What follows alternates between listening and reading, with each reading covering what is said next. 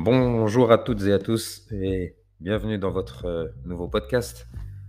Après une période d'interruption, je suis très très très content de vous retrouver. Trois choses sont nécessaires pour transformer certaines ou certains rêves en réalité. La vision de ce que l'on souhaite véritablement, numéro 1. Nous concentrer sur cette vision, numéro 2. Et travailler pour la faire passer dans la réalité, numéro 3. Si vous prenez deux personnes qui sont issues d'un même milieu défavorable, comment explique-t-on que l'un finit par s'éduquer et peut trouver une place, et que l'autre n'obtient strictement rien? La différence, elle réside dans le fort intérieur de ces personnes. Les deux, et à ces deux personnes, on pourra mettre les mêmes matériaux à leur disposition. L'un, potentiellement, pourrait le transformer en or, et l'autre pourrait également le transformer en plomb.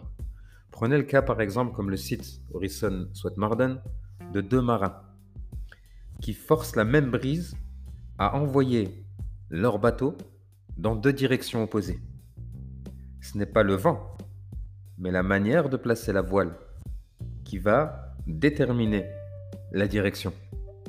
Et c'est en cela en fait que tous les progrès humains ont été extraits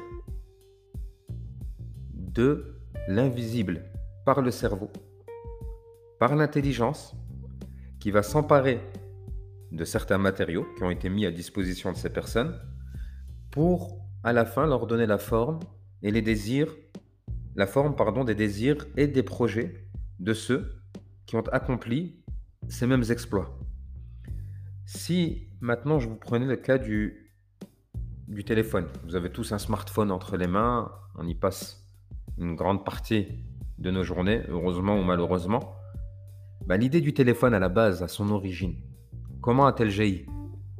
Elle a jailli dans l'intelligence du professeur Alexandre Bell, alors que lui-même y tirait une corde à travers un petit trou percé dans le fond d'une boîte de métal, en découvrant que la voix, elle pouvait être transmise par cette corde. Cette même idée, elle va s'emparer complètement de l'inventeur au point même de le priver de sommeil, voire même de le rendre totalement pauvre. Pourtant, rien ne va le détourner de sa vision, ni l'empêcher de lutter pour transformer cette même vision qu'il avait en réalité. premier point, ce même désir et cette vision que vous avez. Si vous êtes quelqu'un qui n'a pas forcément au jour d'aujourd'hui tous les moyens, mais que vous vous sentez né pour devenir demain un ingénieur. Bien que vous ne voyez pas ou n'apercevez aucune possibilité de recevoir une quelconque instruction, à ce moment-là, il est super important de ne pas perdre courage. Procurez-vous les livres, les informations qui vont traiter de votre spécialité. Retenez fermement cette vision que vous avez.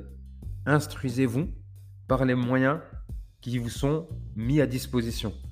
Et pour les jeunes gens et les jeunes filles d'aujourd'hui, les moyens d'atteindre leur but, ils sont bien, bien plus nombreux qu'ils ne l'étaient il y a 100 ans, qu'ils ne l'étaient il y a 50 ans, qu'ils n'y étaient, qu'ils ne l'y étaient il y a même, même pas 25 ans. Le grand danger, le grand danger de notre temps, ce n'est pas que, euh, que nous manquions d'occasion de réussir, mais qu'on perde cette vision ou ce désir que l'on a. C'est qu'on laisse tout simplement mourir cette ambition au travers des excuses qu'on pourra lui trouver.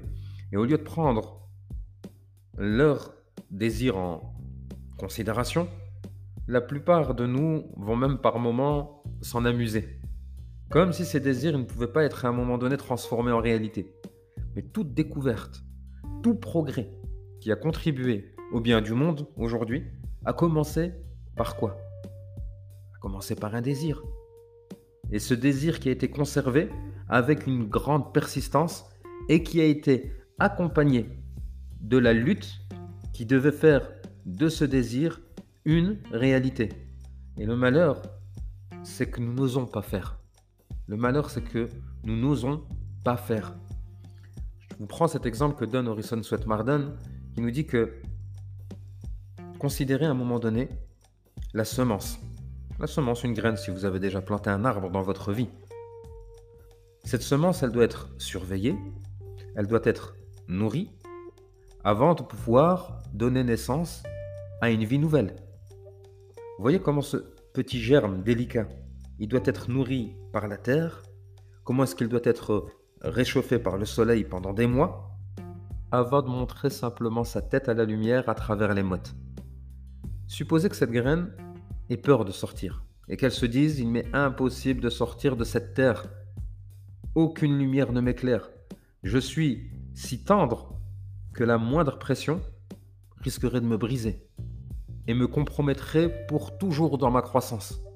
Le seul moyen de sortir de ma prison serait de percer la croûte qui me retient captif et il me faudrait une force pour le faire. Je serais aplati, étranglé avant d'avoir fait la moitié du chemin. Mais à ce moment-là, le soleil va cajoler ce gerbe, va le solliciter. Il va l'encourager à tenter l'impossible.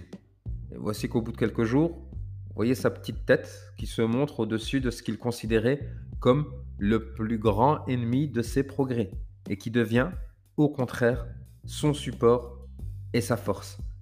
La lutte qu'il a dû soutenir pour percer le sol va fortifier ses fibres et va le rendre capable de lutter contre les éléments que lui-même a rencontrés. Une étude qui avait été faite en 2004 à l'Académie militaire de West Point, étude qui a été menée par euh, la professeure Angela Duckworth. Elle a mené cette étude sur plus de 2000 jeunes cadets aux États-Unis. Ces jeunes étaient en première année dans l'académie et euh, que l'on connaît, elle porte un nom également aussi, les gens l'appellent The Beast Barracks, à savoir le baraquement de la bête, littéralement traduit. Et ceci pour la dureté des épreuves euh, qui sont affligées en fait aux, jeunes cadets.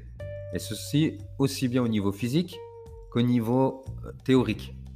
Et tout au long de cet entraînement, qui va durer cette semaine, les cadets ont dû travailler pendant 17 heures d'affilée. Ces épreuves, elles ont servi de filtre et elles ont permis aux recruteurs de sélectionner uniquement les candidats les plus aptes et mettre de côté des centaines d'autres cadets. Et face à cette situation, l'auteur ce qu'il a voulu faire, ou ce qu'elle a voulu faire, pardon, c'est de savoir quelles étaient les qualités qui caractérisaient les nouvelles recrues et qui avaient pu déterminer leur succès au cours de toutes ces épreuves. Alors, Angela Duckworth a conçu un test qui s'éloigne des méthodes d'évaluation les plus traditionnelles. Et elle voulait en fait tenter de mesurer les habilités de leadership et de rendement physique, ainsi que la volonté de persévérer. Retenez bien ça, de persévérer et d'atteindre des objectifs sur le long terme. C'est ce que l'auteur appelle le grit. autour de ces études, Duckworth a atteint un degré de, de prédiction très haut qu'elle a utilisé plus tard comme référence pour son futur ouvrage. Elle en arrive à la conclusion suivante, que ni l'éducation, ni l'intelligence, ni la situation familiale, ni le niveau financier ne sont des facteurs qui déterminent le succès.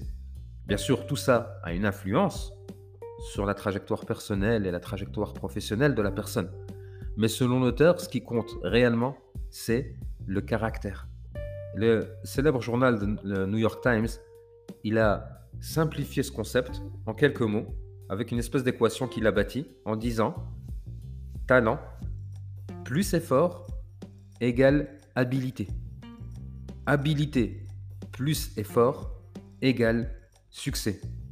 En d'autres termes, un des principes de cette théorie du grid, c'est que l'effort vaut pour deux, à tel point que la, la persévérance sera le facteur déterminant au moment d'atteindre n'importe quel objectif.